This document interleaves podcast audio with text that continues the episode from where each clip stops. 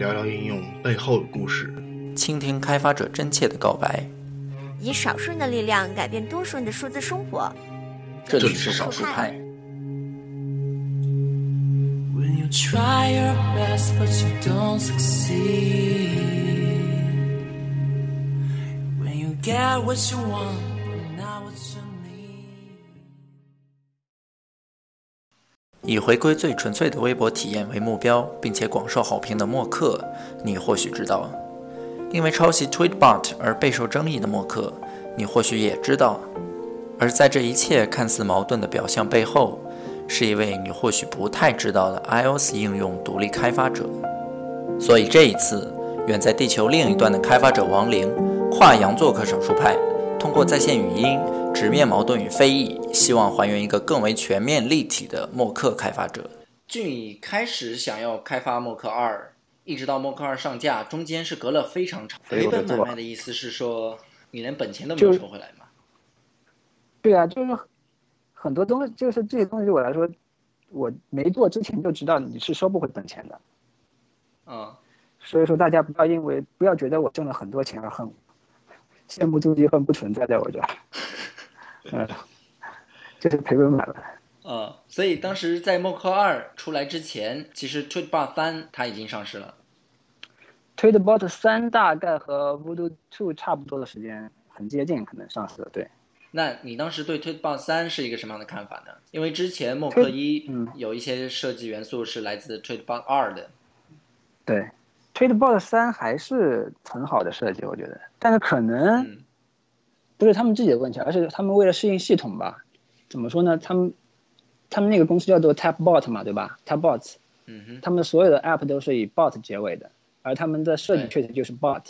Tweetbot 一和二的时候，它确实就是个很机械人、机械化、金属风的一个东西。但它嗯 Tweetbot 三的时候，它其实我觉得已经不是用 bot 这个词了，已经你怎么已经已经很难看到里面机器人或者金属的这些成分的存在了。这是苹果不让他们这样干了呀。也不是苹果不如果让他们再这样干的话，对，就自己的取舍嘛。太符合 iOS 七的风格了。嗯，对，只是哦平台的整体风格改变，导致他们其实不能延续 p 那个 bot 风格的那个设计了。对，嗯，个性化就少了一点。所以说其实你对他们之前的那种风格还是有一些留恋的。时代嘛，那就属于 iOS 七之前那个时代的一个经典嘛。嗯哼，那他们比默克二先要上市，那你有没有会觉得压力比较大呢？其实我自己还好，但是我知道就没做，你什么都没开始就之前你就知道，不管你做成什么样，肯定还是会有人沿着老套路来这个审视你、评价你、攻击你这种，肯定会存在的，不管你做成什么样子。但事实上，对我刚才不说嘛，我我我做默克一的时候，那确实个习作，我是逆向工程做出来以后，然后再把我们的自己的设计加进去，然后嗯默克二。我之所以没有这么不怎么去关注这个东西呢，因为我知道这根本就不是这么回事儿嘛。默克二我就是自己设计好，自己从头开发的。就是开发出完完全来的一个东西全是自己开发。对啊，就是自己设计、自己开发，自己已经想想清楚了要做成什么样子。跟推有没有推特 Bot 三，跟推特 Bot 三长什么样，基本上没什么关系。嗯哼，但是其中还是有几个点，有几个好的东西，我还是用到了其他人的的设计。嗯，这个我觉得没什么可否认的，也没什么可可羞愧的吧。就是他们就是一种好的设计，而且怎么说呢？这次借用的不是实，不是就是他们的一个主打的特征设计这种东西。那你说借用了他们的一些设计，比如说什么样的设计呢？现在我们是不是可以系统的说一下这个有关抄袭这么一回事儿？因为我要把这个说清楚，可能需要对先介绍几个我觉得大家需要理解的一个东西，才能有这个好的，分析讨论的基础。所以我们要说，很多人说这个 A 和 B 像，A 是不是抄 B 或者怎么样？这个时候我们需要两掌握两个东西，我所谓的两种理论吧，一个我叫做分辨率理论。所谓的分辨率理论，就是说不同人对同一个事物有不同的分辨率的。简单的说，比如说我真正搞音乐的人，我听音乐，我对音乐的敏感度肯定比你外行的人敏感度要高，对吧？对，我能够听出两个音阶、半音阶或者四分之一音阶的差别，这我们普嗯普通人听不出来，这就有一种分辨率。这就是内行与外行的差别。对，然后再比如说，嗯，分辨率低的时候呢，你就会觉得很容易觉得两个东西很像。举个例子，比如说我们中国人对欧洲西方人这个人种来说，我们分辨率就不如西方人对西方人自己的分辨率吧。反之亦然，或者美国人看亚洲人，他们对这个人脸的分辨率也不如亚洲人对亚洲人的分辨率来高嘛。所以我们很很容易会觉得，哦，这两个白人都长得很像，就是因为我们对他五官轮廓分辨率低嘛，对吧？分辨率低以后，你会觉得这两个东西容易觉得让你很像。嗯再比如说很简简单一点，你把两个两个头像的照片，比如说两个人差不多发型的，当你是高高清的一个图的时候，你当然能看出 A 是 A，B 是 B。然后我给你这两个图照片做模糊化以后呢，分让你颗粒化以后，你可能只能看出轮廓了，但你也会觉得哦这只是两张脸，那个轮廓来看的，嗯对吧？有头发有鼻子也是像的，所以我就是说，你需要对一个东西有辨别分析的能力，你首先要有一定的分辨率。当你没有分辨率的时候，就会就像我说的，你区区分很难区分两个白人，或者说甚至说我们去看两只猴子，那你可能更难区分了，对吧？不同物种之间的分辨率更低。嗯，那么就分辨率这个问题上，你看呃默克，当然，我还需要再说一个，就是说，除了分辨率的这个理论以外，还有一个叫做我自己觉得参照物的理论。啊所谓参照物的理论，就是说，你说 B 和 A 很像，当你全世界只剩 B 和 A 的时候，那你把一些本来他们合理的共性都变成了特性了，对吧？对，比如说说，举个例子是，比如说你和我，我们都是中国人，嗯对吧？我们都首先我们都是人类，我们都是中国人，这就有很多共性啊，对吧？我们都是中国男性，是有很多共性的，对吧？这些共性可能是合理的存在的，对吧？当你考虑全世界六十几亿人、十几亿中国人的时候，你很难就说你的你的哦，你应该生的比我晚，对吧？我感觉，啊哈，我们就简单不会说你的长相是 copy 我的长相的，但是全世界只剩我和你以后就不一样了。嗯我比你早生，对吧？你的长相和我的长相里面其中的共性，就变成了我这个先来者的特性了。啊，你的后来的都都是那那他们就可以有充分的说，你看我比比你早生的，你为什么长得跟我那么像呀？因为世界上剩下这两个人了，对啊，你把所有的前人、所有的源头都砍掉了，所有所有的其他的那些物体都砍掉了，你只只把 A 作为参照物的时候，那 B 和 A 的共性你都觉得是 B 是超的是 A 的，对，那所以说我大概理解你的意思了，就是说在 iOS 这个生态圈里面，Tweetbot 和默克他们是呃，在大多数人眼中，他们两个好像是仅存的两个像是兄弟一样的存在了。对啊，当你就是说你就是很独立的，就是来比较说默克和 Tweetbot，那你当然就会把一些就是很合理的共性，把它也认为是这个模仿或者是拷贝的成分之一。但事实上，其实比如说，你说第一眼看去，我们都是用 Tab bar 的设计，对吧？对，如果你没既没有分辨率对这个事情，然后又颗粒了其他的所有参照物，只是来比默克和推特报，结果说推特报的用的也是 Tab bar 设计，你为什么用 Tab bar 设计啊？但事实上，Tab bar 这个是原生的一个 UI，对吧？系统 UI，这不知道多少的 App 用的是这种设计。你考虑所有的参照物以后，就完全不一样了，对吧？我我这里说的 Tab Tab bar 只是说那个那五个 Tab bar，没有说那个推特报它那个自己扩展的那个可伸缩的那个可配置的 Tab。啊、因为那个的话是在默克一的时候已经那个东西就是，所以我就说系统有几个层级，一个我刚才说的，Tab bar 本身是系统的 UI，对吧？对，或者说 iPad 上一个 Pop Over，我不知道你知不知道，就是点了以后它会弹出一个浮动的小窗，浮动浮动的小窗口，然后有一个箭头指向你当时点的那个按钮，这么一个东西。啊哈，那个所谓啊，所谓 pop over，这也是一个系统的一个设计，就是说当你 A 和 B 都用了系统的设计的时候，你很难说这个 B 是抄了 A 的，对吧？这个系统就是供你用的这个这个 UI。还有另外一种就是所谓的常用的 UI，常用的 UI 就是它确实不是系统原生的 UI，但是它已经很流行了，以至于大量的应用大家都在用用它。这就比如说侧边栏，就是那个所谓的汉堡包那个 hamburger button 那个三三横的一个按钮，在左上角出现的一般是，最早是 Path 和 Facebook 用的那个设计。对啊，我知道的。呃啊，你知道那个东西？那个东西不是后来烂大街了吗？那个显然它不是原系统的 UI，但它属于在那两个那两个我不知道谁是原创或者谁拷贝谁，反正那两个是最早的 Path Facebook，那两个之后就是太流行了，大家都用了。然后再如果说都已经有十万个应用在用的时候，你说你做了个应用再用这个东西，还有人会说你是在抄袭吗？你严格来说当然可以说源头上你抄袭的就是 Pass 和 Facebook 了，对吧？但是我相信人们人们不会说每天这发布几千个都在说他们还在。还在争论这个抄抄袭这个事情，因为他们已经太流行、太常用了。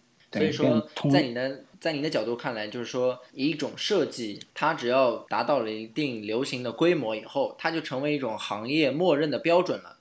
然后呢，大家按照这种标准来设计自己的东西，就不能说抄袭这个问题了。对啊，比如说那个侧边栏，微口水响他们都是这种设计啊。但我我也没没见人家说微口水响抄，说争论抄 Facebook Pass 这种东西。就没什么可说的嘛，都已经很常用了。因为很多人，他为什么说到了默克二的时候，他还觉得默克二抄袭了 Tweetbot 三，是因为他们两个在第一眼看上去的时候是非常像的。所以我就说，一你要考虑几个，第一眼非常像，是因为为什么？一它是系统 UI 是一样的，都是用的 Tab Bar 的设计。而我说 Tab Bar 设计简直就是太太，首先它系统是系统 UI。因为它是个特别常用的一个 UI，随便打开一个这个系统的应用，比如说 App Store，对吧？它就是 Tab Bar 设计，下面也是五个标签的。什么你那个电话应用，这些都是。所以说你在大的结构上来看，它就是一样的。但这个一样是因为我要刻意跟它一样吗？还是说它它就是？另外还要考虑就是说微博的数据结构和推特数据结构本身的相似性。就为什么我也需要五个 tab 呢？为什么我不能只用三个 tab 呢？那，因为就是微博的数据，二者的功能它是，对啊，它功能它不需要，它就需要这些东西，它本身很正式的吧？你如果说你不盯着说我们都是他们爸设计就是抄袭的，那肯定就很无厘头了，对吧？但我觉得这样判断的人应该很少，可能还是有一部分是其实是常用的设计，但是他们。就像我说，他们并没有那么高的分辨率，他们并没有对这个行业那么深入的了解，然后他们又很独立的把你 Tweetbot 和默克拎出来，就单独比这两个东西。那你首先一会把系统 UI 共用的系统 UI 也变成是呃 B 超 A 的，然后把事实上常用的 UI，你也他我们用的一样的常用的 UI，你也会认为是 B 超 A 的，对吧？嗯。这这两个层面，在我看来是不成立的。但是还有第三种，就是我要说的独创的 UI，就很明显，就是它一看就知道，就是它的特征，可能那特征值一样的东西，一眼就认出这是哦，这是它的设计。这就是我说的 Tweetbot 的这个那个可扩可配置的那个 Tab Bar 设计嘛。嗯哼，就很明显，这是 Tweetbot 很特有的一个设计，而且它还没有被那么广泛的应用的一个设计。所以，当默克用了这个设计的时候，默克一用了这个设计的时候，就是很明确的，你是抄了这个 Tweetbot 这个设计，这就是我明确指出来的。默克二的时候，你就没有再用这个设计了，你把搜索这个东西移到了右上角。对我，你说的推，你说 Mock Two 抄 Tweet Box Three，有谁谁是怎么说的？我真是因为我无法想象了，应该。待会儿我那我先说推呃 Mock Two 借用了别人的嗯。某些东哪些东西，我先说清楚。呃，一个，哎呀啊，其中有一个就是 m o k Two 也用了的，Tweetbot 的也用了的，就有两种说法，就是说 m o k 默克用了 Tweetbot 的设计，或者是默默克用了 Tweetbot 独有的设计，默克用了 Tweetbot 也用的设计，就是我们两个用了一个一样的设计，但这东西并不是属于 Tweetbot 独有的一种设计，这两者是有区别，对吧？所以默相克一的时候，Tweetbot 用的一些设计，其实很多其他的应用也在用。对，就是说其他应用也在用的设计，你很难说这个东西是属于 Tweetbot 的。比如说默克一的时候，默克一和默克二都借用了，就是用了跟默 Tweetbot 一样设计的一个东西。在默克一的时候和 Tweetbot 二，它那个呃呃在那个顶部导航栏下面，它会出现一个标注有当前几条新微博的那个一一个小条。对就是说上面还有几条未读的。然后他在默克一和 Tweetbot 二的时候，它那个设计就是占满的，就是和导航导航条是对齐左右对齐的一个东西，全屏的。然后那个东西那个设计呢，你可以说 Tweetbot 有它特有的成成分，但是你也不能说它完全是它特有的。为什么呢？因为你显然你拿出那个官方微博，你客户端你用一下，当你下拉刷新的时候，它也会在同样的位置出现一个说五十条新微博。我不知道你有没有注意到。当时 t w i t t b o t 首创的一个东西，我我也不太清楚是不是他首创的，嗯就是他做的非常好的一点，就是说你新刷新了一次以后，之前的那些微博它还会保留在你现在的视野里面，然后呢，他会把新的哦，这微就是我博加载在上面，顺序阅读嘛，对吧？对，就是顺序阅读。这个然后呢，我确实记不清楚了，我不知道 Tweety 是不是就已经有了，可能啊 Tweety 就已经有了，对，我不知道你知不知道然后 Tweety 这样的设计比较古老，嗯，知道，Twitty 是比 Tweetbot 要更早一些的。对，后来被 Twitter 收购变成官方客户端的那个，对，然后这样的设计应该是最早，应该是 Twitter 官方客户端推出的。然后后来在国内的话，Twitter 没有微官博客户方客户端端，Twitter 官方客户端就是收购了 Twitter 嘛，所以我印象中那个就是所谓的保持当前那个阅读位置，我所谓的顺序阅读，那个我记得应该是 Tweety 最早可能是。那说到 Tweety，我们就要说一个它真正独创对吧？所有人都认可的，而且它已经申请了专利的那个下拉刷新嘛，就是，那就是几乎几乎所有人都用的一个东西。所以说它那个保留当前位置的那个阅读，其实在国内很多微博客户端上也是在被使用的。比如说当时一个叫做“微博物语”的微博客户端，它也在用嗯这个方式。所以大家觉得这个也是抄袭的一个成分是吧？我觉得这我我可能可以理理解因为至，今为止也没有所有的微博客户端都这么做嘛，而这对啊在我看来这是唯一合理的一种做法。但是你非得说抄袭，你可能得说是最早的那个吧，你可能在说大家抄袭的是 t w i t t 的应该。所以既然有这样的先例的话，那 Mock 二在你看来，它运用到很多 Tweetbot 三上的元素，它是不能算抄袭的。没有，我要说我要说那个几点抄袭的地方呀。我刚才不说了吗？先说到克一用了那个跟 Tweetbot 一样的，在在导航导航栏下面那个几个几条未读的那个，它在形态上跟那个官方客户端、微博客户端很像，对吧？也是在同样位置出现一个几条的未读的。对，然后后来我不知道有一个叫 Twitterific 也是很流行的一个客户端，它后来也是采用它某个版本也是采用跟官方客户端一样的这个设计，就是也是同样的位置出现一条，然后告诉你几条未读微博，呃未读那个 tweet，但是呃 Tweetbot 也是在同样的地方出现这么一个东西，但 Tweetbot 比他们有个改进，就是说那两个东西都是一个短时间显示，然后过后过过后它消失的一个东西，那那个条它不是一直存在的，而 Tweetbot 呢，它把那个条呢，它是一直存在显示的。在我看来，这个未读上面有几条未读，我觉得这个信息还是挺有用的，所以我就选用了 Tweetbot 这个让它一直存在的这个这样一个设计。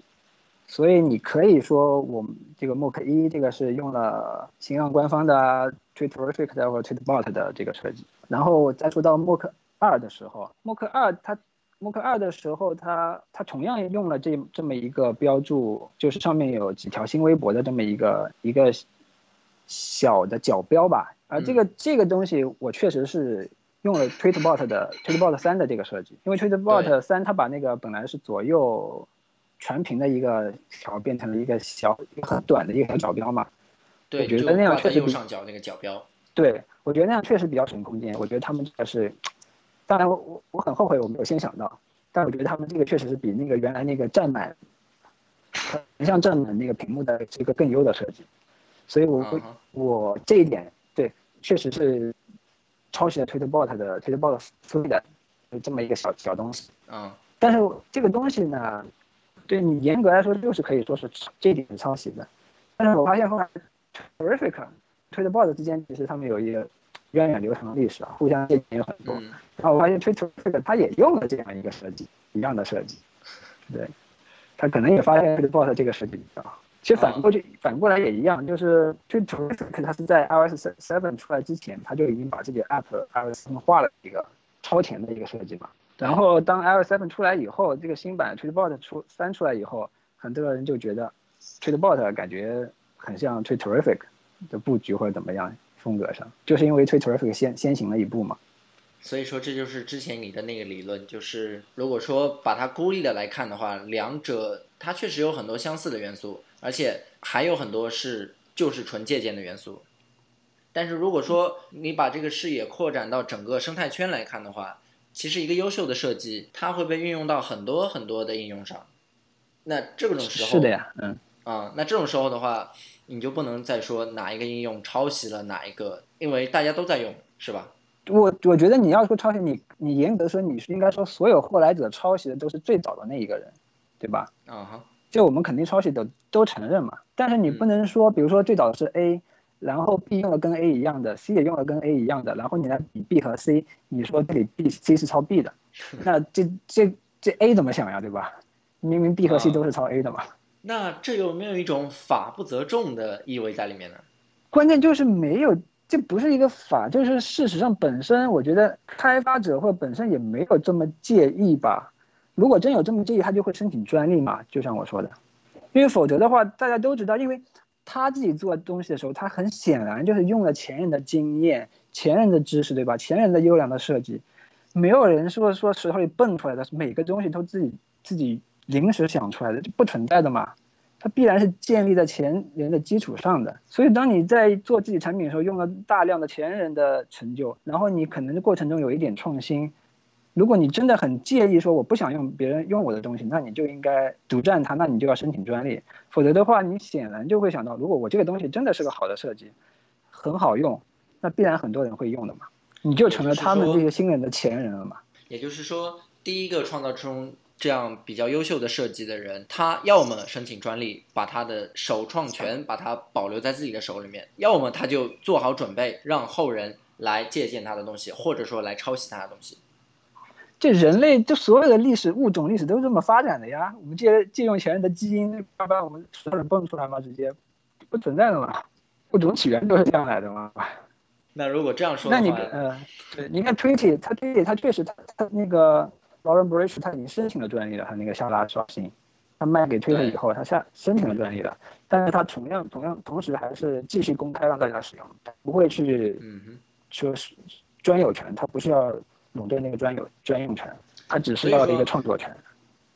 那在刚才我念的那段话，就是《论剽窃》里面，他说什么叫抄袭？那抄袭的第一点就是说未经权利人许可的复制。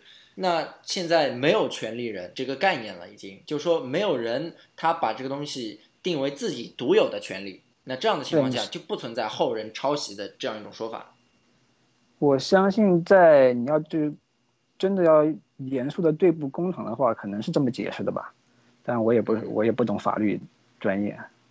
所以说，在你看来，这应该是一个非常自然的过程。这确实是这样的，嗯大家相互借鉴学习的地方很多。哦，对了，还有一个就是我刚才不是说 m o k Two 还是有几点，刚才说了一点嘛，那个微博数的小角标，另外还有一个就是那个呃两种两种那个叫两种主题，黑白两种主题的那个切换。对，当你选中手动模式的时候，就是双指上下滑动那个切换，那个东西，确实从 Tweetbot 里面看到才看到的，第一次看到的。啊在 Tweetbot 之前，Twitterific 它也有个双指上下滑动的设计，但是我觉得它那个设计比较没用，它那个上下滑动是用来隐藏和闭呃隐藏和显示状态栏的。Tweetbot 我觉得可能 Tweetbot 它可能把它改进成来这个切换那个黑白两两个主题，我觉得这是一个更有用、更实用的设计。所以这一点我是用了 Tweetbot 的这个设计。然后对它进行了一些改动。这个没有什么改动吧？它因为只是一个双指上下滑动嘛，从黑切换成白，从白切换成黑，这你就可以说直接的就是用的是它的设计，嗯这是一个手势上的设计。所以除了右上角的角标，再加上一个双指切换黑白主题，那呃，还没有别的呢？哦，还有一点，还有一点，我是在 Tweetbot 里面第一次看到的，然后我也用了的，就是主题切换嘛。之前比较通用的是手动切换，然后还有一个就是根据时间日出日落时间的那个判断。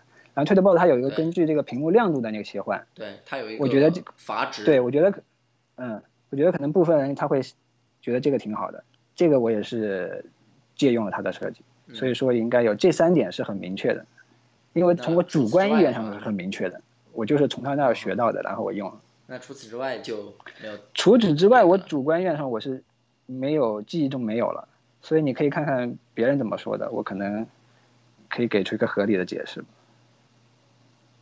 比如说，在这个设置界面，嗯设置界面里面的很多设置的排列也是非常的像的。设置的排列非常的像。那如果你都有一些相似的设置像的话，那它不应该是像的吗？比如说什么呢？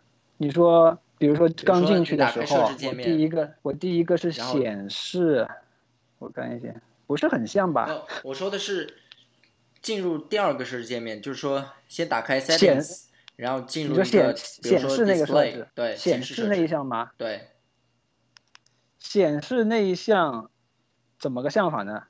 可能你说一样，上面那个一个样，它所谓的 preview，然后我这一个 sample 这个东西，对，那看一眼，我看看看看 mock mock one 的 mock one 的 tweetbot one 还有吗？这个可能是像的吧？不是，你来看看 tweetbot mock mock 一的时候我就有这个东西了。你手上有 mock 一吗？有，然后你看那个显示的那个设置里面，对，下面有一个 sample，对，你可以发现我默克二就是把它移到上面了，对吧？啊把那个 sample 移到上面，然后你再去看对 Tweetbot 一或者二的那个设置显示设置里面，对。它有它它有 sample 吗？那现在老板的你把老板的这个，Tweetbot 里面它有 sample 吗？那现在你把这个 preview 或者说你把这个 sample 移到了顶部，那同样的 Tweetbot 三也把这个 preview 移到了顶部。它不是移到了顶部，它是推它是原来是没有这个 sample 的问题是，你看一眼它有 sample 吗？它是一个没有 sample 的，变成了有 sample 的。我是本来就有啊 sample 的，在原来在下面的，我把它放到了上面。然后你说是 Mock Two 抄的是 Tweetbot Three，那你自己比比 Tweetbot Three 和 Tweet Tweetbot Two 更像，还是 Mock 和 Mock One 更像呢？那这样的话，我们再往前说一步，那是 Mock 嗯一跟 Tweetbot 二谁比较像呢？你就说这个设计那个 display 这里面吗？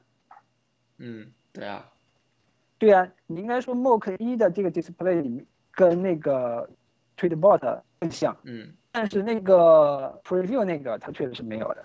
那如果我把，比如说我把 Mock Two 里面，我仍然把那个 preview 放在下面，大家会就会觉得我跟 Tweetbot Three 不像了吗？maybe，对吧？这就很 trivial 的东西嘛，这个就是。但是我把如原来果说你要让上面了，他从无到有，然后反而是我跟他是我跟着他的，对吧？就看你怎么看了，对吧？观点，而且我那个 preview 还是带图的，它又不带图，对吧？当然我我 Mock 一的时候就带图了。其实我自己这两个版本没有怎么动了，就是把它从下面移到了上面。为什么呢？因为你去比那个，但我也有我的理由。因为你在你去看 Mock Mock 一的时候，我只有两两种选项，就是那个时候无论何时何地，你这个 sample 都是能够录出来的，你明白吗？所以放在哪里无所谓的。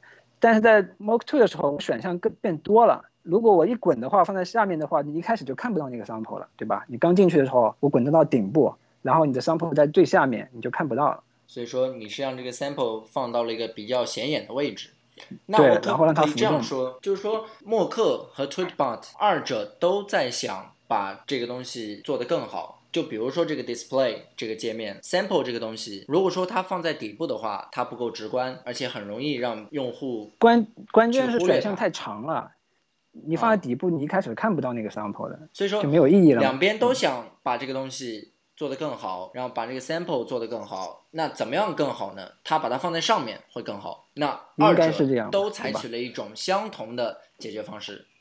如果我有更优的，我肯定会选用更优的，但是我至啊至今我现在还没有想到。所以说，二者在考虑解决这个问题的时候，可以说是殊途同归。可以这么说吧，嗯哼，可能也不光我们两个吧，你又光看我们两个，其实很有可能其他很多 app 都是这么搞的。但是现在主要是因为大众的焦点就在默克二和 Tweetbot 三，这是为什么呢？因为之前默克一和 Tweetbot 二就非常的相似，然后之前有过一次了，所以现在大家看到默克二长得那么像 Tweetbot，那大家自然而然就会再次把二者拿来相比。所以说这个点是有人提出来什么？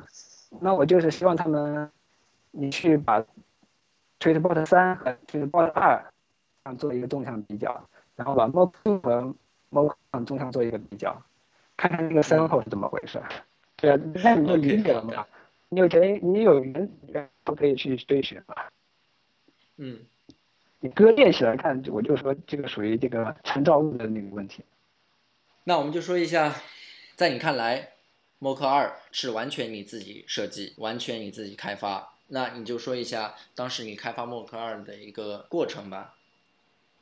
过程过程都是相似的，所有的开发或者就是一开始你就想明白了，明确的知道你要要做成什么样，然后就每天一点一点的往上加代码、加图，好像过程本身没什么可说，都是很琐碎的东西。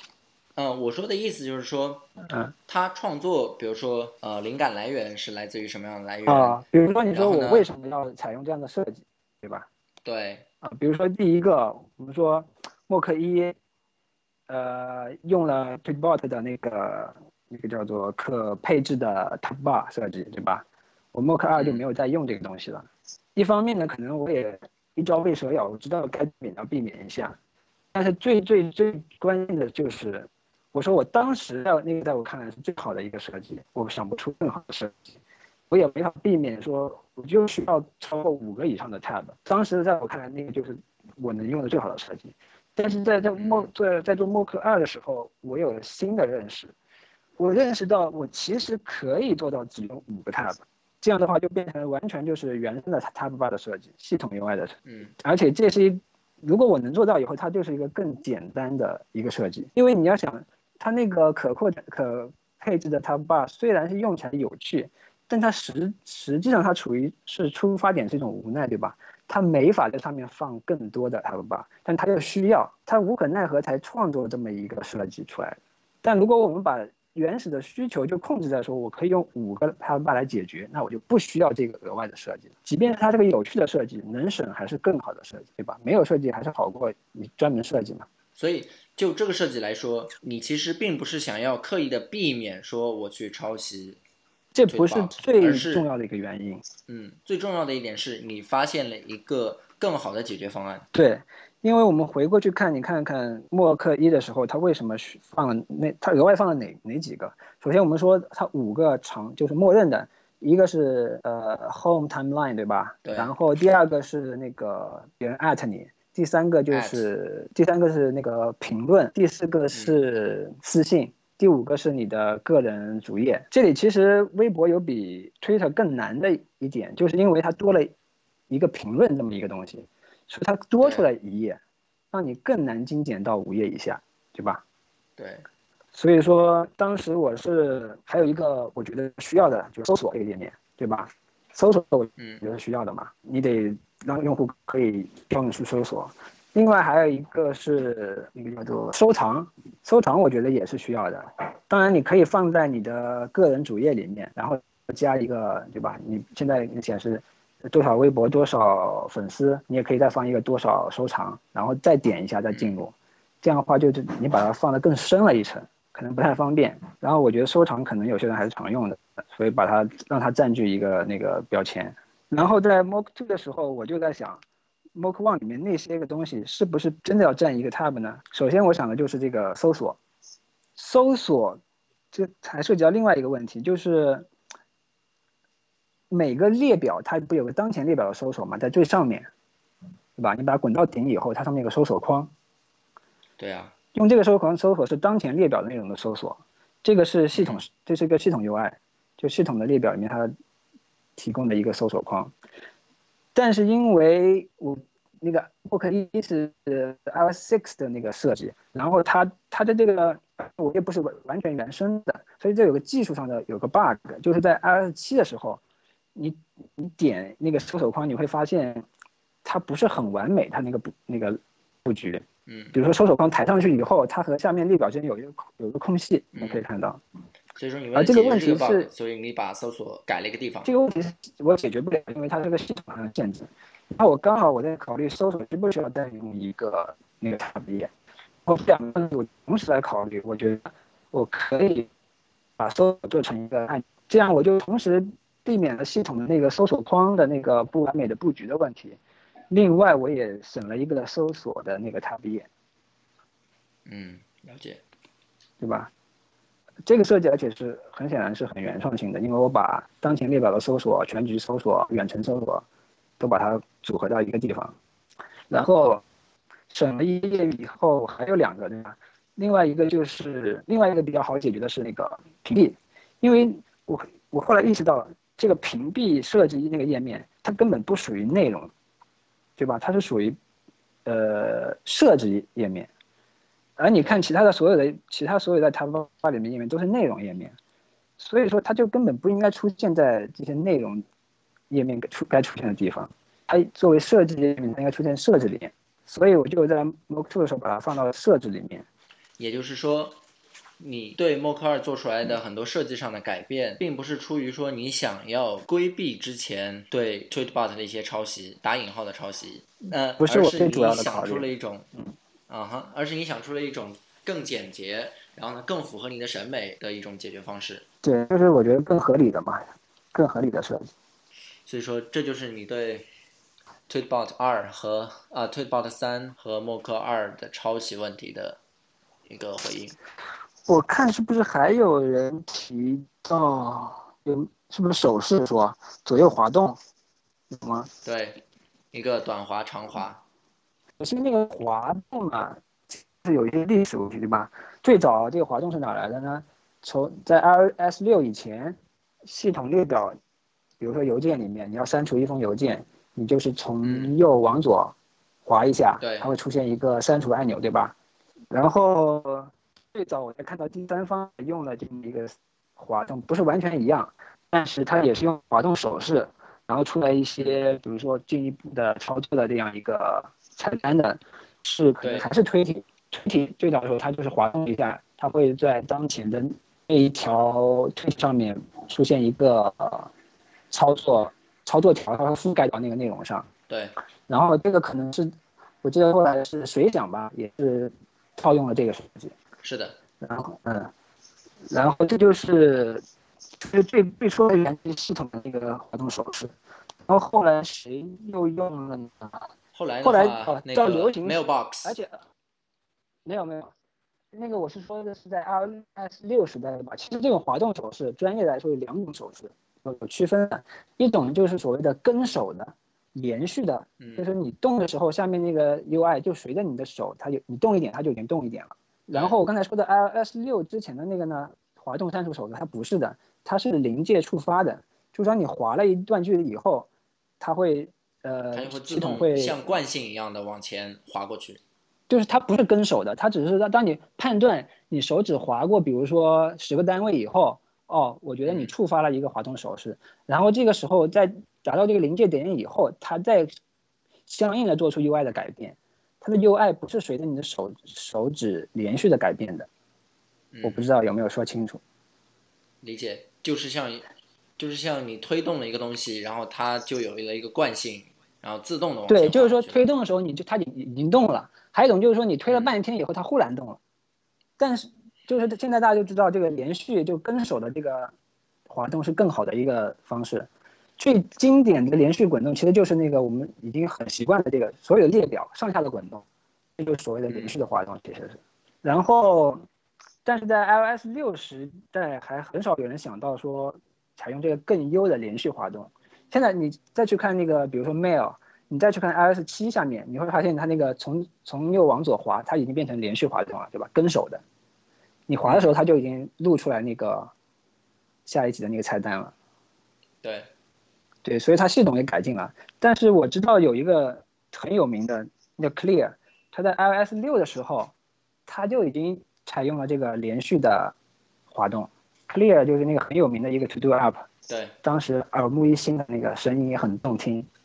所以他在 iOS 六时代，它就用了左右滑动那个手势嘛，他来好像是把它标志成完成啊、删除啊之类的。那个是我所知的，就是超越系统本身的一个连续滑动手势。然后后来系统本身也跟定了，才变成了连续滑动手势。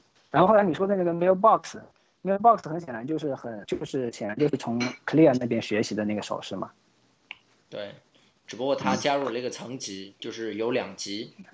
对，这就是出现了层级，但它是第一个出现层级的，对吧？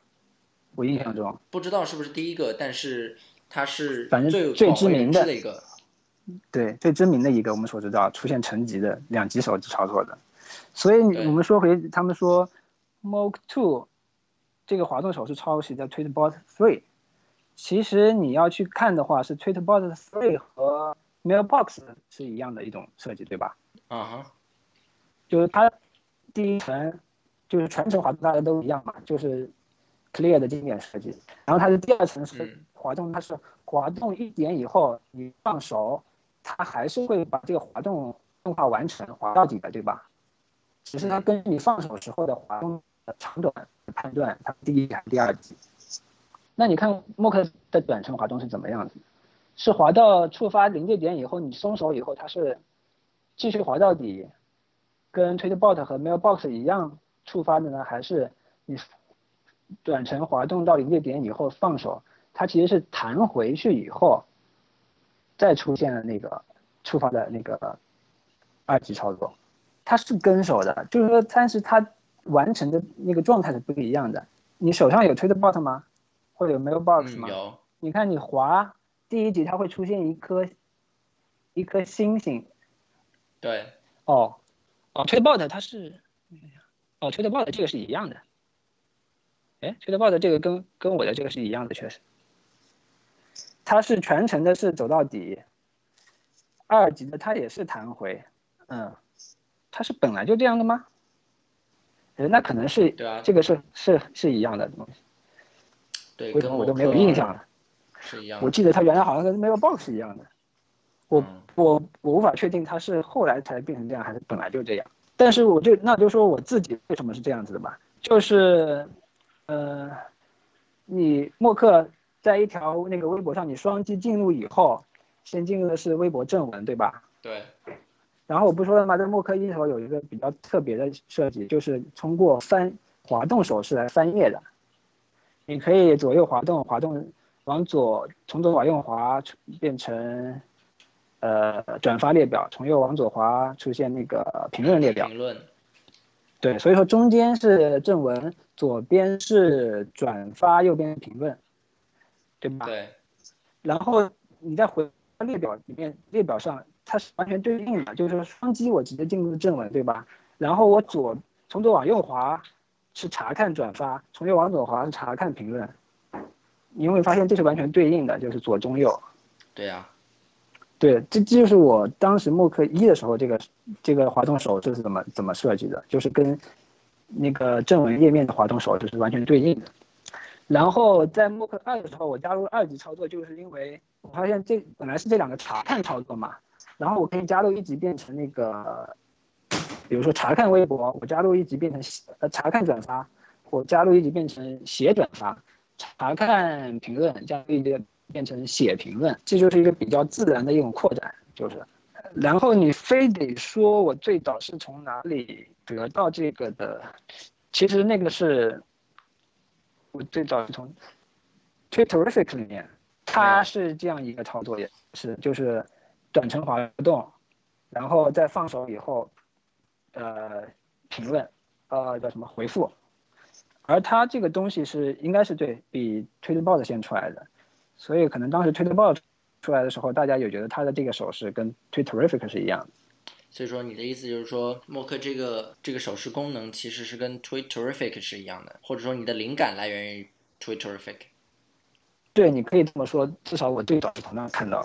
那么如果这样说的话，其实 Tweetbot 它这个设计并不是原创的，这滑动手势，你要这样去看看别的应用，太多了吧？就是说二级滑动，而且是以这样的二级滑动，对啊，你看 Mailbox，你你就知道吗？二级滑动 Mailbox 早就有了，这肯定说不上原创的这个东西。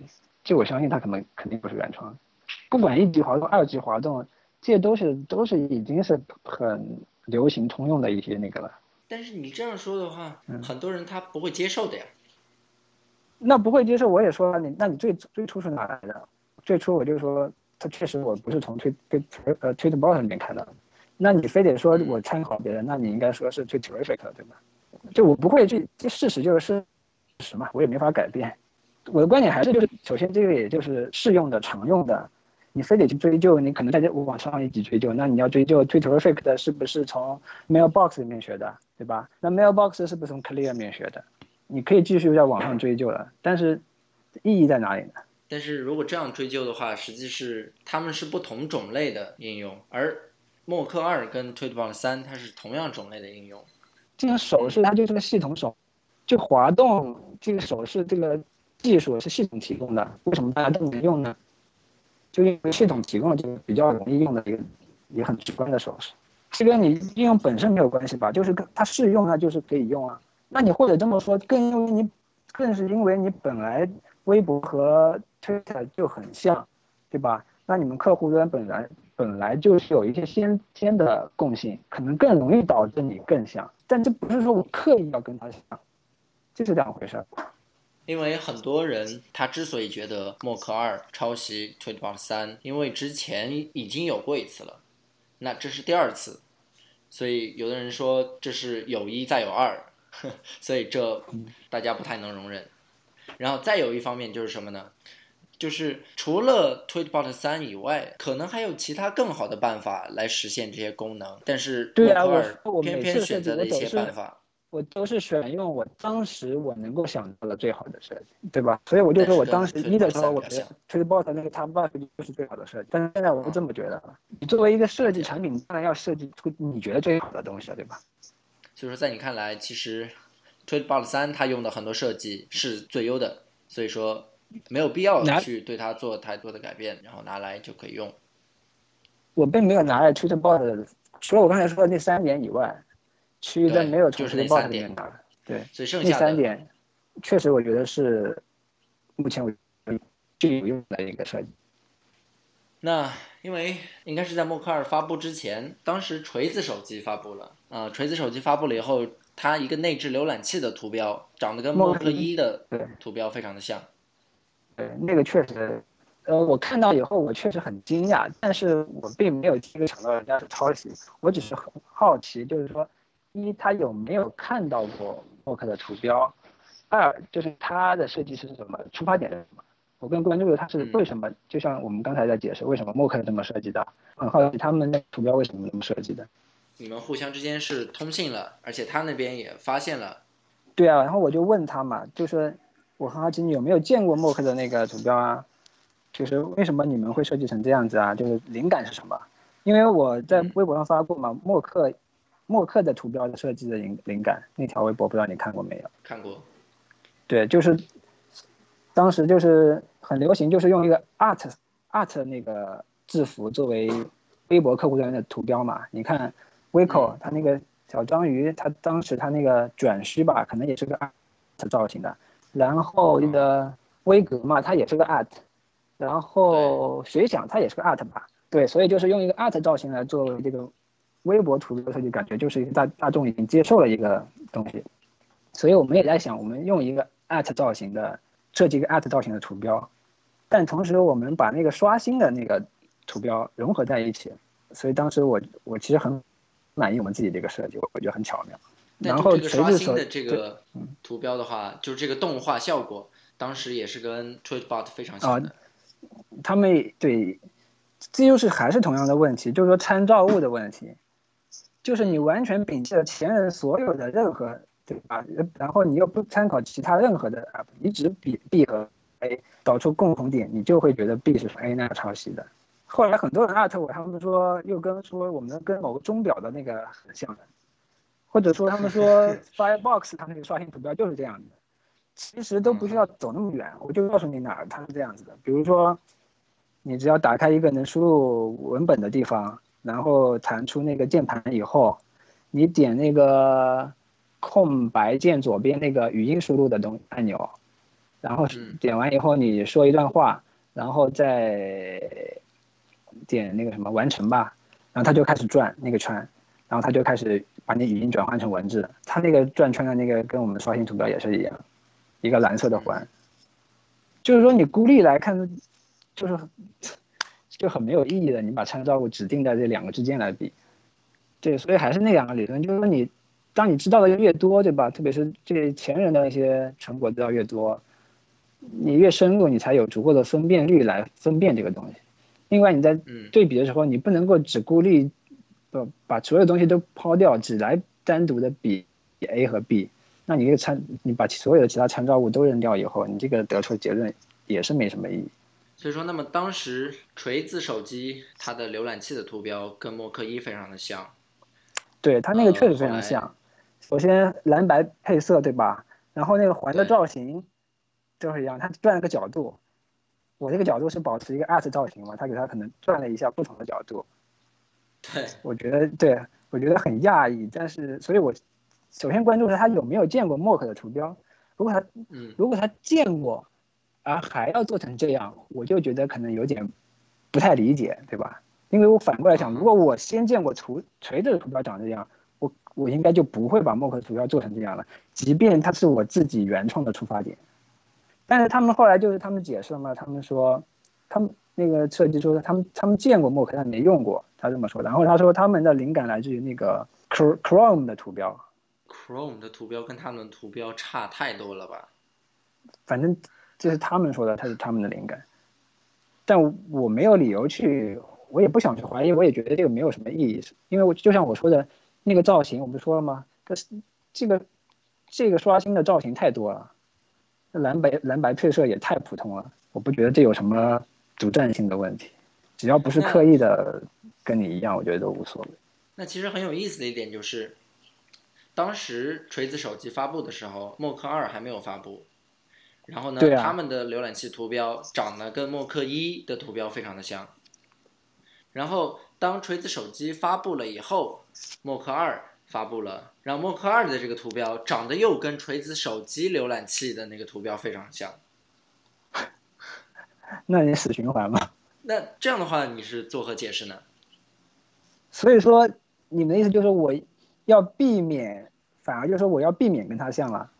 没有啊，但是之前其实所谓的像，还只是像而已，还不是完全一样。那现在变成完全但是现在的话，现在的话也没有完全一样，但是相似程度比之前的相似程度要更高，更像了，因为可能就是二者就更像了。可能是颜色的关系。对，就是颜色。之前的话是一个比较深的蓝色，那现在的话变成一个比较浅的蓝色。同时呢，之前中间那个白色的圆圈，它就是一个白色，但是新的这个墨克图标，它有一个灰色做背景，对吧？就是中间的圆圈有一个灰色的做背景。那这样的效果，它其实是跟锤子浏览器是一样的效果，完全一样。就这个灰色的这个背景，灰色的背景，你说的是那个阴影的部分吗？还是什么？对，应该说是阴影部分。所以其实我问这个问题，就是在说二者是越来越像了。无所谓，反正我到 iOS 八的时候，我我肯定要重新设计一下，但造型应该不会变了。我把它那个立体感啊什么的，可能更更更平面一点，然后材质的质感可能更减弱一点。嗯，所以说这就是你对默克二还有 Tweetbot 三之间这种抄袭的一个总的看法。对，那之前的话，也有很多微博客户端，它其实是可以支持推送的，但是到了后来，这么多的新浪微博客户端，好像就只有官方的客户端能支持推送。因为成本问题啊，我就觉得，我反正我自己就是因为成本的问题，开发的成本，以及运营服务器的成本，这些我刚才不已经说了吗？我本来就是个亏本赔本买卖了，我还要去搭个服务器，那那不亏更亏了。反正我是没这个资源来做这件事情啊。嗯哼，至于其他的大厂，你说微口为什么不做？它它是没有吗？微口？嗯，应该是有吧。它有推送吗？服务器的推送？现在是不知道，我没有用微口。嗯，如果大厂，它可能也是大厂，我觉得成本应该不是问题。我不知道他们会怎么考虑的。对啊，，Vico 的关系好像是跟新浪会比较近一些。哼，我戏称他干儿子。所以，那会不会存在这样的情况？既然你戏称他为干儿子的话，很多一些跟新浪微博有关的独特的优势，他会比其他的第三方客户端要获得的要更多。对呀、很明显啊，而且大家众所周知吧，这应该是，嗯，就是所有的新接口、高级接口，我们它能够第一时间拿到，我们可能要过很久才能拿到，或者大部分我们就是永远拿不到。那所以说这这好像又这就是这就是个不不公平的游戏了。就是说，你跟他竞争的时候，就不是竞争说软件本身的竞争了，变成了你跟新浪关系的竞争了。谁跟新浪关系更好，谁能拿到更多的接口权限？所以这其实不单单是默克的问题，而是所有第三方客户端的问题。理论上应该是的，但是这里涉及一些比较敏感的话题，可能不太好说。你的意思是说，就是跟新浪微博有关的？跟第三方有关的。你不是问我，就是说是不是有些只有微扣才有，我们其他第三方都没有了嘛？对啊，就是理论上是这样子的。就比如说嘛，我说 Mock Two 在 App Store 里我就明确写了嘛，有几样功能我是做不到的。前面第一个我就说推送，我是承担不起的。然后还有一个我说的是那个什么呃点赞，点赞那个接口我去申请过了，它新浪不不批。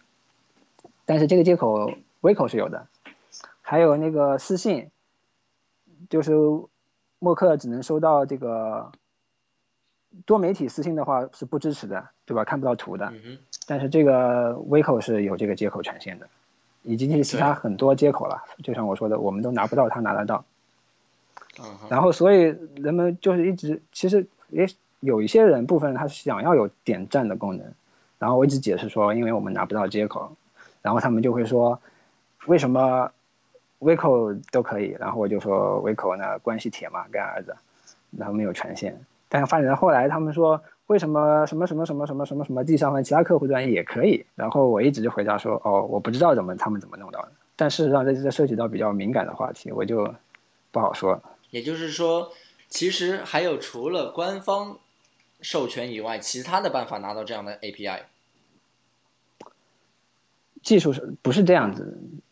它不不是这样子实现的。反正它就是有一些第三方客户端吧，他们嗯当然没有官方的权限，但是他们也没有微口这种能够拿到这些权限，但是他们也通过了一些方式实现了一些需要高级权限才能实现的功能。而这种实现这种方法呢，我是不认同的。因为在在我看来还是属于不正当的一些方法吧，啊所以我也不会去采用。所以你对正当的理解是说，它应该来自于官方。正当就是对啊，新就是新浪给了你什么权限，你拥有什么权限，你就用那些接口嘛。嗯，哪怕新浪它给权限，它是也也要看情况的。你也对啊，就是哪怕新浪它是不公平的，这就是我说的嘛，这是它平台的规则嘛。你在它平台玩，它既然有规则，我我就我就认为应该遵守它的规则嘛。我知道这个嗯那些根本问题在于新浪它这个所谓开放平台的，一是不真正开放，二是不公平，对吧？这是它的问题根源。对我觉得那些其他第三方开发者也是被逼无奈做出了一种选择，只是他们选择这种方法，我个人是就是不认同，不会，也不会采用的一些方法。了解。那么你对现在很多第三方的微博客户端怎么看呢？因为之前的话，有有过一波这样的第三方客户端的浪潮，就像之前你举过例子的很多第三方客户端，但是到了后来，好像他们都逐一的消失在用户的视野里了。然后现在就像又出现了新的的一批，一，你本来有个官方客户端，你就对吧？愿意选用三第三方的粉本来就不多了。二，对你有个 Vico 在这里，你有个干儿子在这里，他拿他能拿到权限，你拿不到；他能有的功能你你不能做，那显然你就已经处于劣势了。你对啊，你首先这个竞争就是不公平的，你还你要怎么玩呢？而且我我觉得，即便 Vico 本身它也应该是越来越难挣钱了。Vico 它现在挣钱应该不只是靠它只卖这个应用，而且还靠对他那应用是永远挣不到钱的，他只能它大多数靠他那个内置广告吧，可能是。对。当然，我也不明白为什么会有人用第三方的客户端还要忍受内置广告。可能他因为做的主题比较多吧。对啊，就嗯确实就有人喜欢那种花哨风格的嘛。嗯哼，但这不符合你的审美是吧？对啊，这不符合我的审美，这就是我所谓的它，感觉也不符合 Apple 的审美。但是他赚钱了，你会不会觉得有的时候会有点犹豫啊？我倒没怎么犹豫，因为我就像我说的，你死活不可能做到他那个程度的，你没有新浪的这层关系啊。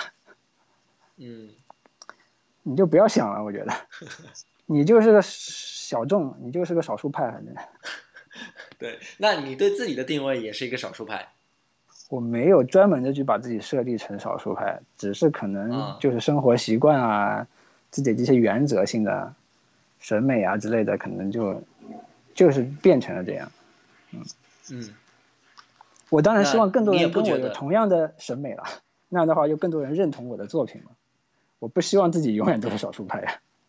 但是就针对现在这种少数派的现状，你也不觉得自己有什么太烦恼的地方？怎么说呢？你回顾一些历史上那些超越时代的大艺术家，那岂不是更更悲催啊？这都是很自然的，我觉得很很现实，没有办法的。嗯哼，你无法就是说迫使大众接受你的价值观或者审美观。也就是说，你觉得你还是应该坚持自我。我不觉得这是很自我的东西啊，我就觉得这是 Apple 这个平台的审美规范。我觉得，但是很多那不坚持比如说这种审我我问你，你说范的人，Tweetbot 和我和 Vico Vico 谁好呀？这个没有可比性吧？就从软件品质上，那应该是 Tweetbot。对啊，对啊，那 Tweetbot 它它在它还是很能够很火呀，很 popular 啊。那嗯 Tweetbot 它还是对吧？还是很 Apple 设计的那种风格的呀，说明还是你在不同的国度、不同的对吧时间点，还是有大批人能够接受的。可能这个在国内更慢一点，更要更以后一点。那么你对 Mock 二的话，有没有什么期待呢？就是它现在其实我发布之前的一些期待，怎么说呢？三分之二都满都已经实现了吧？嗯比如说，我说期待的是，首先是什么？那个分类榜，你要登上榜首，对吧？然后整个整个 App Store 所有 App 里面的付费榜，你登上那个付费榜的那个榜单，嗯这两个都已经实现了。然后还有一个，就希望被希望 Apple 能够被 Apple 推荐一下呗。嗯哼，就是首页大图推荐。大图那就先不妄想了，像小图呗，就是还是那个，它现在中文叫什么？最 best new apps，它中文我不知道它叫现在叫什么，新软推荐之类的，反正也是在首页上的，啊，但不是大图，大图下面的那一排小小图标，大图那个就是更高一级的了，更远远大的目标了。啊，所以这个小图的话，现在还没有达到。对呀、所以其实你还是一个挺务实的人呢、我们这对吧？我自己是首先因为，我喜欢把事实真相说清楚。那那既然我这个是尊重事实的人，我当然也接受接受事实了。他事实就是这样，就是这样。那默克二未来会不会有其他的平台，比如说 iPad 版，还有 Mac 版？Mac 版我肯定是不考虑了。就像我自己说的，我除了我用我电脑纯粹就是工作，现在还有多少人除了工作打游戏以外，还正经在那用电脑的吗？反正我自己是不是一种我的生活状态不是这样子的。我就是除了编程、打游戏以外，我是不用电脑。那 Tweetbot 它也有 Mac 的客户端，而且在上面卖的非常的贵，定价非常高，但是仍然好评如潮。对啊，那你看，连他们两个人都没有精力做这个东西，另外雇了个人来做，你要我一个人怎么有精力做呢？他们 Mac 那个平台的是专门有另外一个人做的呀，我一个人肯定没有这么多精力的。而且我说过了，对吧？这是个赔本的买卖。这已经是你第三次还是第四次说嗯赔本买卖了？对，希望大家不要羡慕妒忌恨我，不要误解我发大财了。啊、那么说到赔本买卖这个问题，那默克二它的定价你是怎么考虑的？就是说，为什么默克尔的定价其实就跟默克这样的价格二一的定价一样，就是嗯正常价格就是十八块。啊哈，然后你打了一个折，对，然后新品促销的时候我打折十二块。嗯，但然后这里涉及到很多人就是不理解为什么升级要另外给钱，或者说我不为什么不能够给老用户开一个更优惠的价格？这些都是嗯 App Store 的限制，这不是我的意愿决定的。就 App Store 没有这种定价的方式，没有这种灵活灵活定价的方式，它只能给所有的人开一个价格。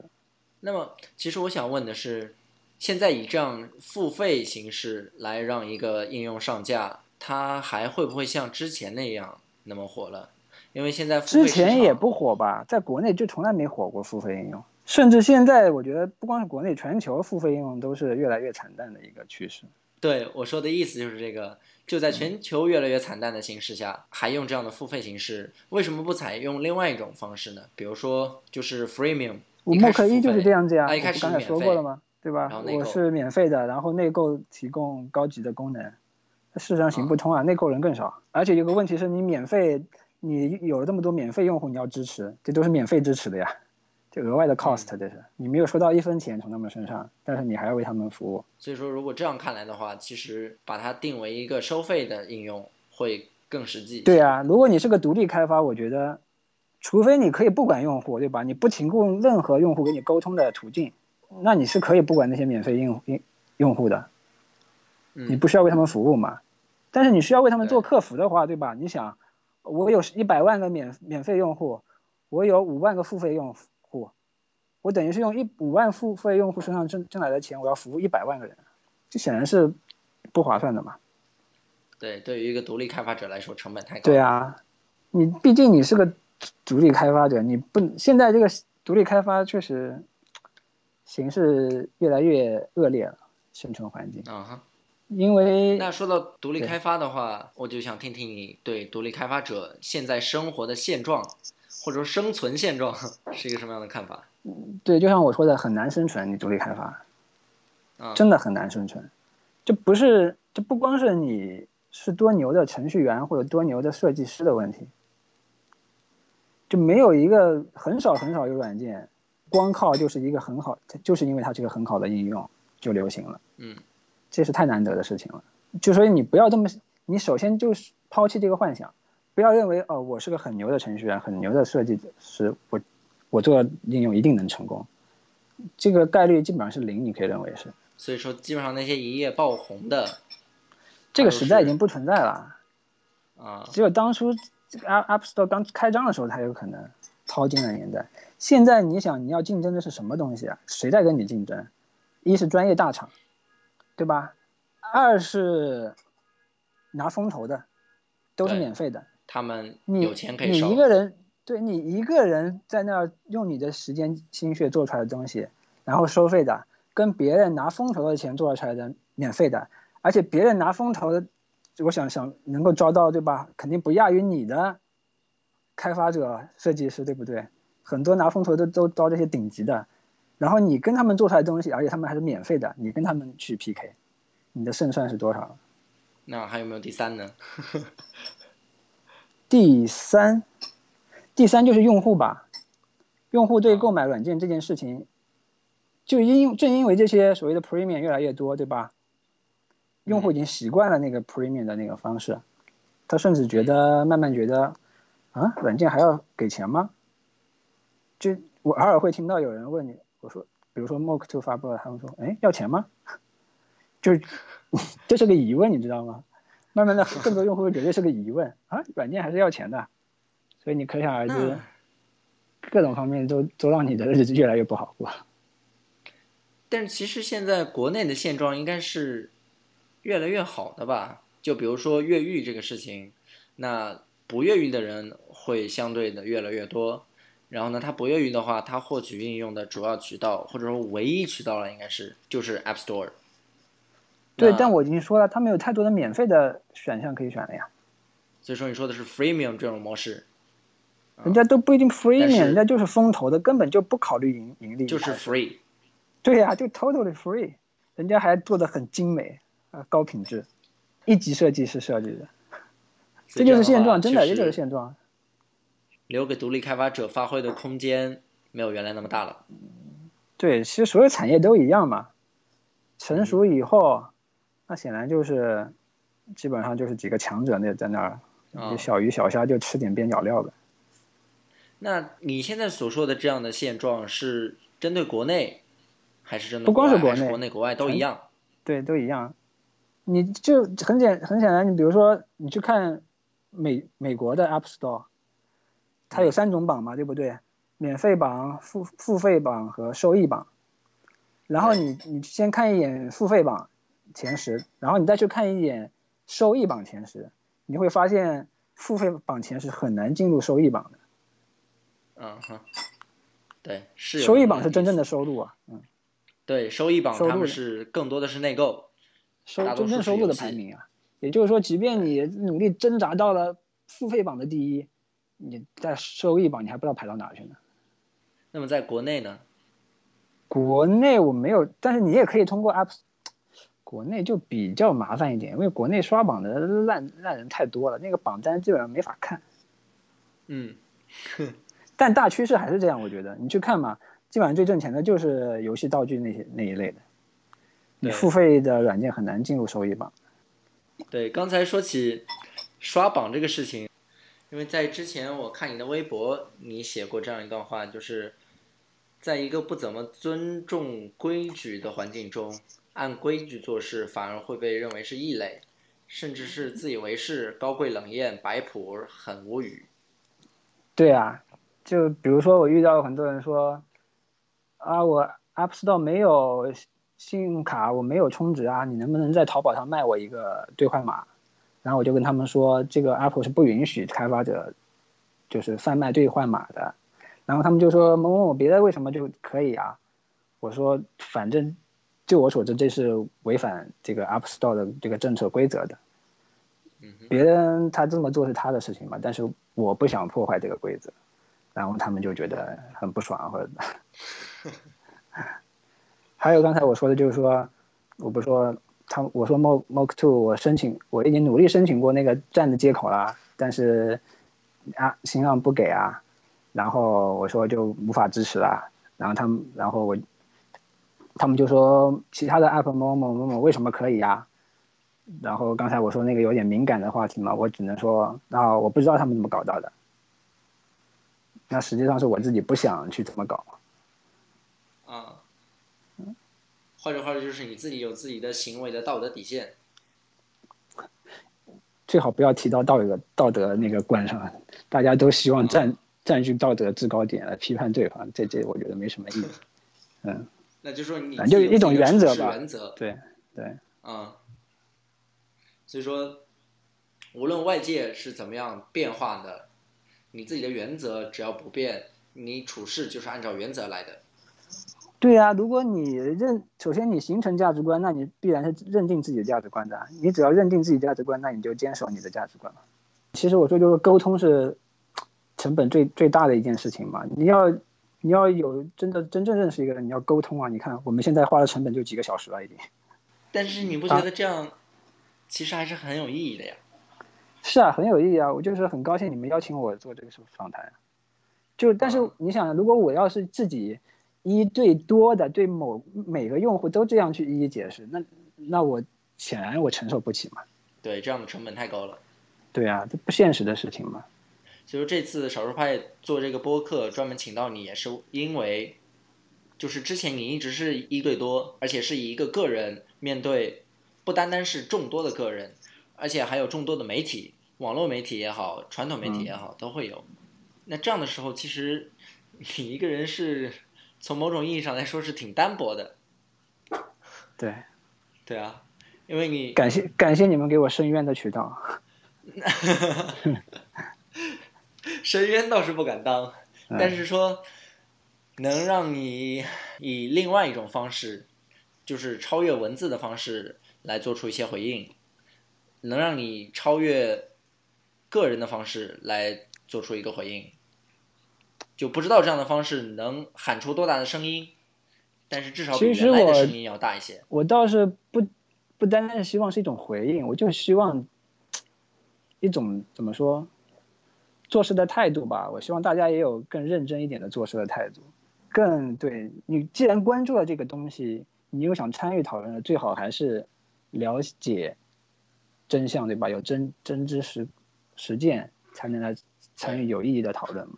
就像那句话说的嘛，就是胡适说的那句话：“大胆假设，小心求证。”他得有一个求证的过程才行。现在人们已经没有时间求证了。啊，骂骂骂过你过过嘴瘾就已经好了。其实他们 怎么说？他们批判的不是一个具体的我或者具体的默克，他们批判的是一个脑袋中假设出来的一个对象，对吧？就符合符合他们在想象出来的一个呃 bad guy 反面角色啊。然后我们再用道德道德制高点上来打击你，谴责这个 bad guy。对，然后我们就呈现出来一种高大上的形象，很很多，对，很多现在都是这么回事我感觉。所以说，今天你也算是对这样的行为做出一个自己的看法的表达了。嗯，对，就是如果你真的关注真相，请花一点的时间精力去挖掘真相。嗯，就是不单单是说。而是要用实际行动去做，不单单是听，不单单是听别人说了以后，你就觉得你已经得到真相了。道听途说嘛，这就是所谓的，可能跟国内的教育传统有关。我觉得，长久我们就是被灌听的嘛，就是听老师教育，就是被灌输的，听听了就接受，就是真相。就好比我们对吧？我党那些光辉的历史，我们从小都背到大。好，为了你们。免得你们被封禁了，咱们就不讨讨这个问题。哈哈哈！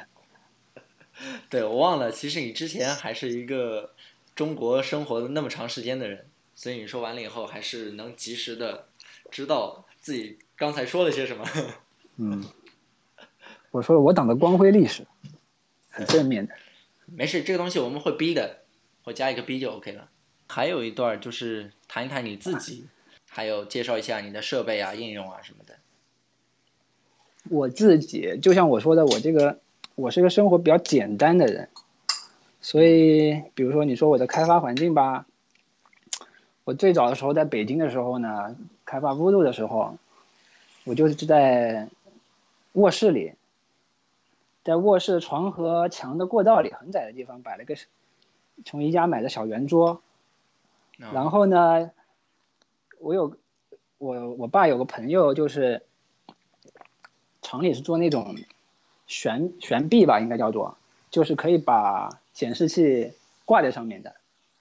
啊，我当时用的是个 iMac，所以我就把我在卧室里装了个悬臂，然后把 iMac 挂在上面，然后这样用悬臂呢吊在我的桌小圆桌上，然后就那样，这就是我的工作台了，特别窄。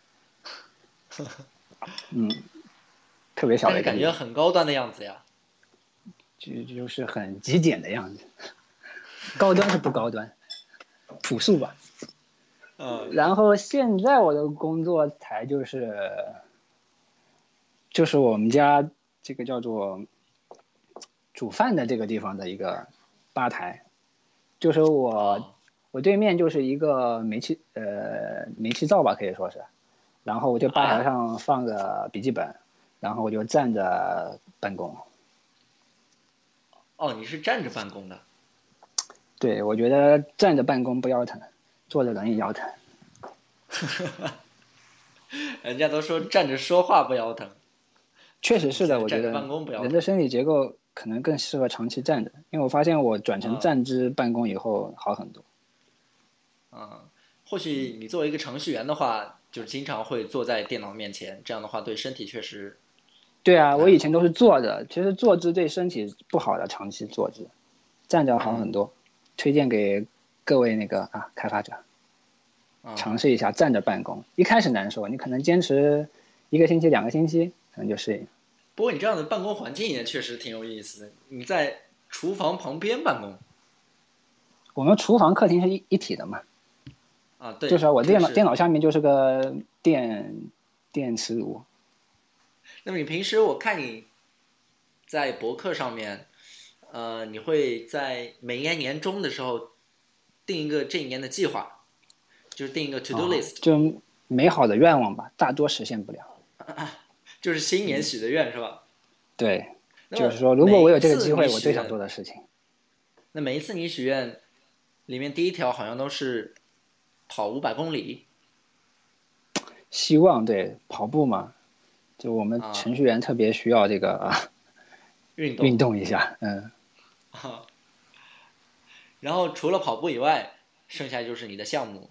那我记得，对，二零一四年你的目标是默克二，对啊，这个实现了，现每年都有那么一两条能够实现的。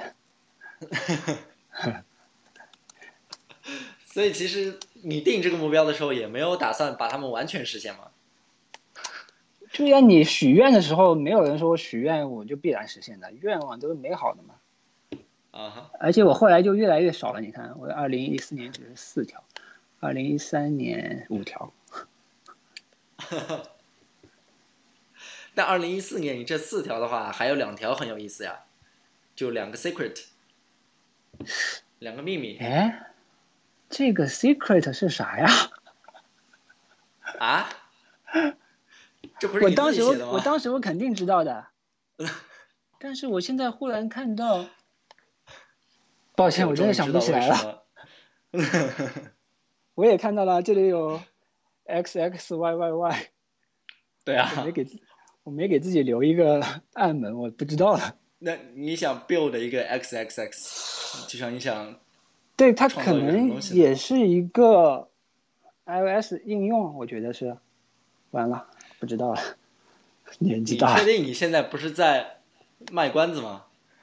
我不是啊，我真的忘记了，所以我才啊，恐慌啊。所以你是在向我表现出一个愿望之所以称之为愿望，它背后的原因就是经常容易被忘记。不应该啊，就是说，我现在确实有点觉得不应该，我怎么会忘记了呢？嗯，呃，你可以认为我买账了，嗯，不，我说的是真的，真的，我就说过了，我希望呈现真相，确实是真的。如果就我知道我不想告诉你，我会告诉你，我我暂时不告诉你。但现在恐怖的是我真的忘了。那么，除了你的博客上面写到的这些东西以外，还有，嗯，其他一些生活中的一些兴趣爱好吗？我就说人，我这我这人太简单，生活生活太单单调，没什么兴趣爱好，才导致我没什么产品。哇，你这产品线已经很丰富了呀，还没有什么产品那你严格说只有两两个 app 呀，现成的。啊？但这难道不够多了吗？我从零九年开始做，我做到现在都快五年了，我只有两个产品，这还多吗？但是默克二，默克这个系列，它一直都是很棒的一个系列啊，至少是在名声上来说，它是很响亮的。坏名声更响亮一点。就像我说的，这很小众。我当然很感谢这些真正用我产品的人，我嗯我很感谢他们能够，对吧？这等于是认可我的价值观，认可我的审美观嘛。嗯，但是这部分人的数量是很有限的。所以那我们今天不能把这个话题变成一个悲剧性的话题啊，对吧？这不不是悲剧嘛？事实就是事实，我觉得嗯事实不存在悲或喜的这个性质。你接受事实以后，你就要根据事实来做一些调整嘛。比如说，我刚才可能也给独立开发泼了冷水，但那确实是事实。如果你不是衣食无忧，你等着靠卖你的一份一份 app 来过日子的话，相比来说，你有机会去一个比较好的公司打工。我个人的建议，目前的状现状，你应该选择去打工，这是一个很中肯的建议。这是真的，因为我知道自己没有挣到钱嘛，我不会骗大家下水。那么到节目的最后，介绍一下你自己的设备，还有你自己经常用的一些应用。我的设备，我的办公设备就是一个，就是今年新买的 MacBook Pro 十三寸的 Retina 屏的十三寸的一个新设备，老设备用了三年以后淘汰了。然后 iOS 设备就很多了，基本上从三 GS 开始都有。自己用的是一个所谓的这叫什么？富哎，这叫富豪金还是什么金的那个五哦。五 S 啊，土豪金，土豪金的五 S 自己用的是对。然后我因为我们跟我们用的是 AT&T 的那个网络嘛，然后美国你嗯是每两年才能够升级，每两年才能免费升级一次它是合约机嘛？对，升级你一次你的 iOS 设备，但好在我们家有两个人嘛，所以说我们刚好差一代，差一年，就是说我用当年最新的，然后我把去年的淘汰给我媳妇儿，啊，他在你旁边吗？对，然后就是在你旁边也是这样说。嗯，他已经接受这个事实了。好的，i iPad 我用的是我用的是 mini，呃 Retina 的 mini，然后他用的是 Air，这今年是额外额外的多出来的，本来他应该用的是更老一代的 iPad，因为我们有一次出去玩的时候，我带着 Air，我带着 mini，哎，我带着 mini 去的，对，然后呢，在旅途中不小心我把那个包给丢了。所以等于说我把那个 i mini 给丢了，然后回来当当晚我就我觉得这个必备品啊，我不能够缺呀、所以我说我感受过 mini 了，我那我就买个 air 吧，然后我就当天回来以后买了个 air，没想到过了几天，好心的人捡到我的包给我，哦麦当劳对对对是麦当劳丢在麦当劳了，麦当劳有个员工捡到了我的包，因为里面我还有我的其他的一些证件嘛，然后他就找到了我。嗯，然后后来他就把东西寄回来了，等于说我又有了 mini，又有了 air，所以我就把 air 给了我他捡到一个新设备。你说的这个是一个资本主义国家的特色是吧？没有了，也很正常，他没有这个需求嘛，确实，我们做开发才有这个需求。那么在你这些常用的设备上面，你最常用的软件，这样生活必备的软件是什么样的？那我的电脑上就是 Xcode 了，啊，我真的没有其他需求，很少了，整天都是在那儿编代码而已。可能对，呃，因为自己现在要自己设计图标了，我还用 Sketch。别的，我以前还打 Diablo 的时候，还有 Diablo。我最后我说的这个电脑，除了工作打游戏，我真的不想碰它。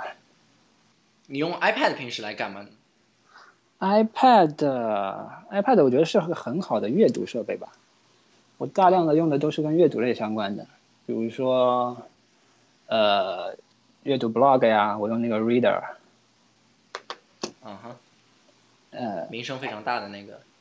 对，就是 Reader，我还是觉得它至今是最好的一个阅读器吧。它现在是 Reader Two 了，是吧？Reader 对 Reader Two，嗯，Reader，然后呃 Flipboard 也是阅读。嗯事实上，我只用 Flipboard，里面只有一个元加了加了一个所谓的呃 Dribble Popular 哦 Dribble 你知道吧？就是那个设计社区。对我试用了几个 Dribble 的客户端以后，发现竟然还是把它加到 Flipboard 里面最好用。嗯 这挺有意很奇怪思的。啊，真的，专门的客户端还不如 Flipboard 好用。那你会不会想开发一个什么 Dribble 哦，算了吧，就像我说的，我再也不想做其他基于其他平台的东西了。嗯，太多的不可控因素。这句话的潜台词是不是你被新浪已经折磨的差不多了？确实是呀，就很多时候就好的，你就不是在解决自己的问题，你知道吗？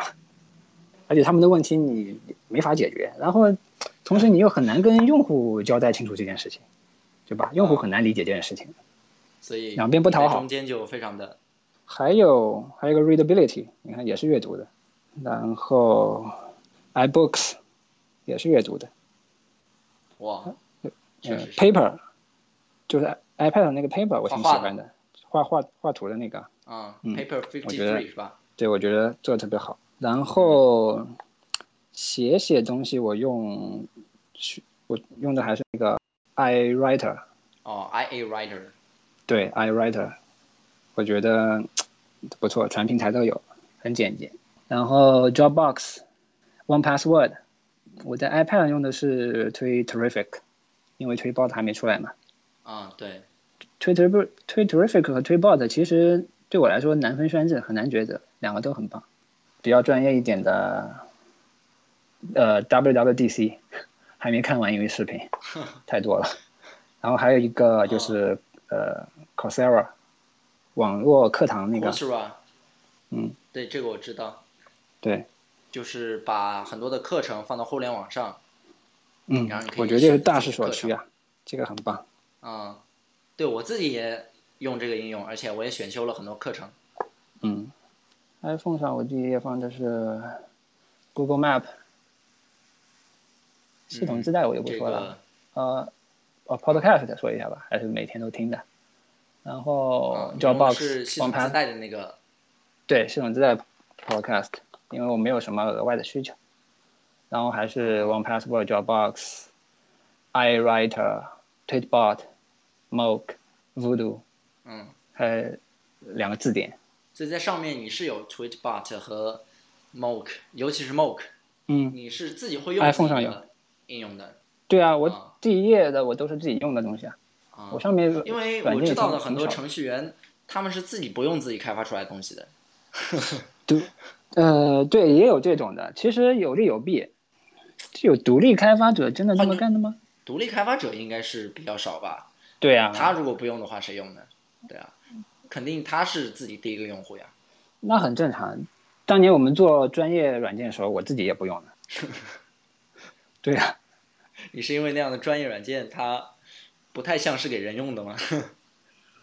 那因为那个确实很专业，就我自己也没有那个需求，也没有那个技能去用那个东西。但我觉得，比如新浪，你说做 iOS 客户端的组，我相信他们还自己还是用自己的那个官方客户端的吧，至少会去用吧，可能不一定他们选用。就像我知道很多不少 Twitter Twitter 的那些开发，他们并不用 Twitter 官方的客户端。这不是挺讽刺的一件事吗？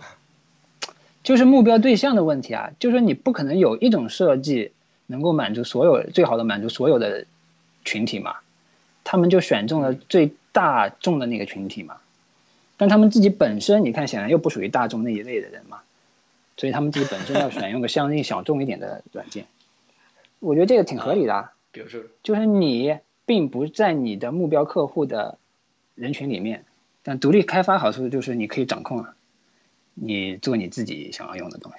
对，而且必须掌控呀。嗯，这个角度来看的话，是不是可以说，默克其实就代表了你自己的一种性格，你自己的一种态度？对啊，就是我自己审美观、价值观的体现嘛。作品体现了作者，但又似乎希就望像有些作者希望作品发布去发布出去以后，就不要太牵扯上自己，让作品自己去说话。那你的意思说你就是这样的人是吧？对，实在做不到了就去上个 podcast 解释一下。哈哈哈哈。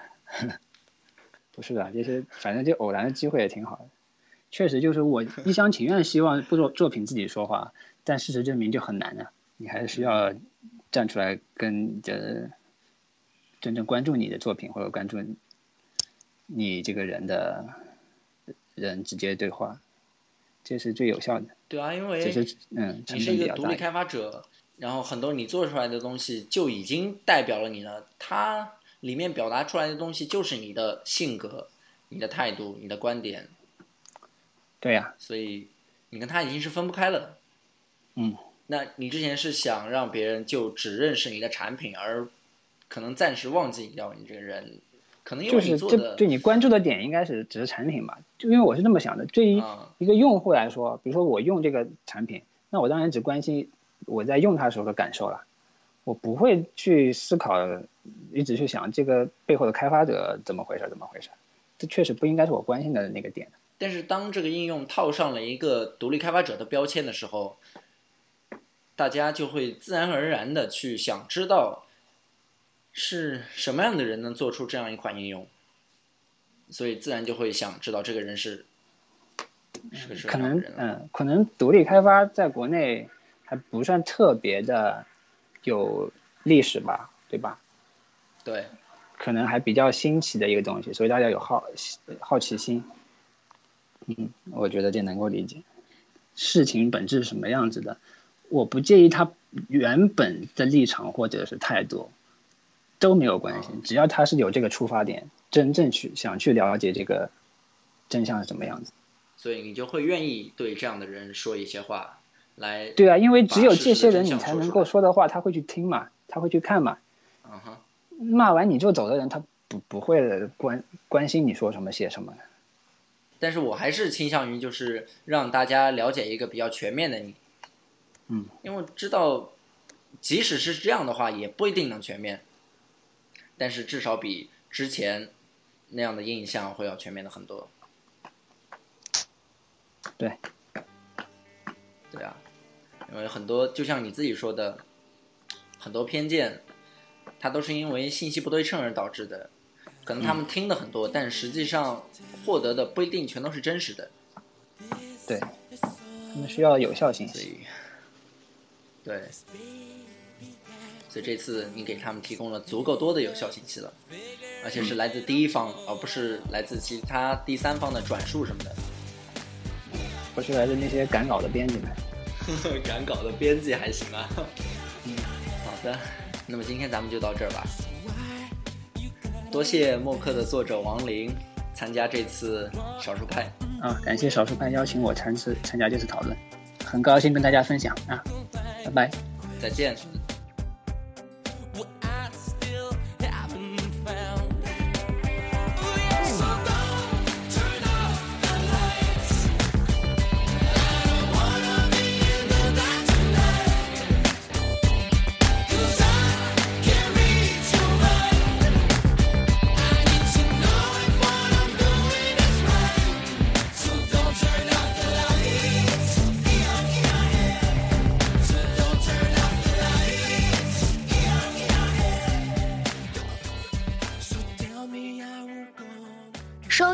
我们的节目，iOS 用户请在 Podcast 商城中搜索“少数派播客 ”，Android 的用户可以下载荔枝 FM 或者喜马拉雅客户端，搜索“少数派播客”收听。